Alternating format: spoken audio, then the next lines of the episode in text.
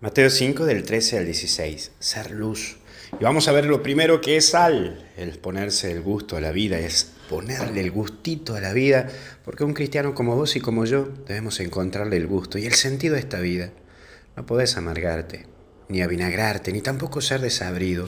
Sos una persona que puede aportar mucho en esta vida, y mucha gente, y estoy seguro que lo haces, a la cual vos ayudás.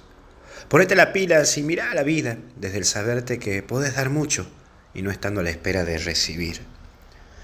Pero también esto es de ser luz del mundo.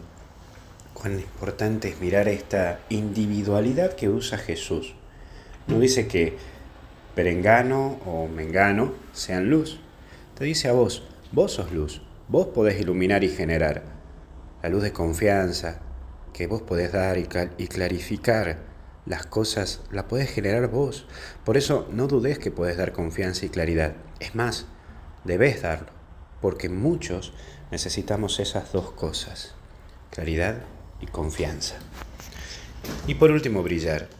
Tenés que brillar por vos mismo y dejar de estar dependiendo tu vida a que otros pongan sabor o luz a tu vida. Vos mismo generás, pero debes convencerte y seguir adelante con ello. Sos mucho, pero te crees tan poco Sos importante, pero te metirás abajo. Vos podés lograrlo todo en el todo. Ánimo, que hasta el cielo no paramos. Que Dios te bendiga, te acompañe y te proteja en el nombre del Padre, del Hijo y del Espíritu Santo. Y con Jesús, hasta el cielo no paramos. Cuídate.